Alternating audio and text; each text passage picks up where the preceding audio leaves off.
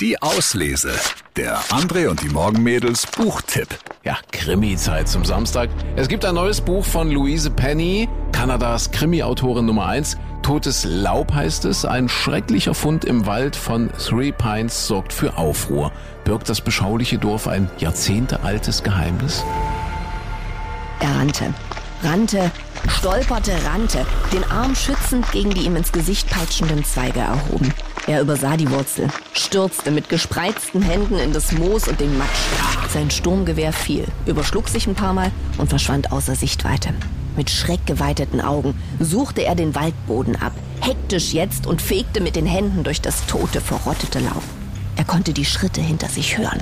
Stiefel auf dem Waldboden stampfend. Er konnte regelrecht spüren, wie die Erde erzitterte, als sie näher kamen, immer näher, während er auf allen Vieren die Blätter zur Seite pflügte. Komm schon, komm schon! Und dann bekamen seine dreckverschmierten Hände den Lauf des Gewehres zu fassen. Er sprang auf und rannte los, nach vorn gebeugt, keuchend.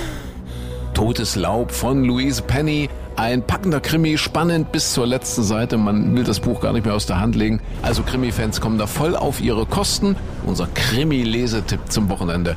Totes Laub von Louise Penny. Viel Spaß beim Lesen schon mal. Die Auslese. Den Podcast gern abonnieren. Überall, wo es Podcasts gibt.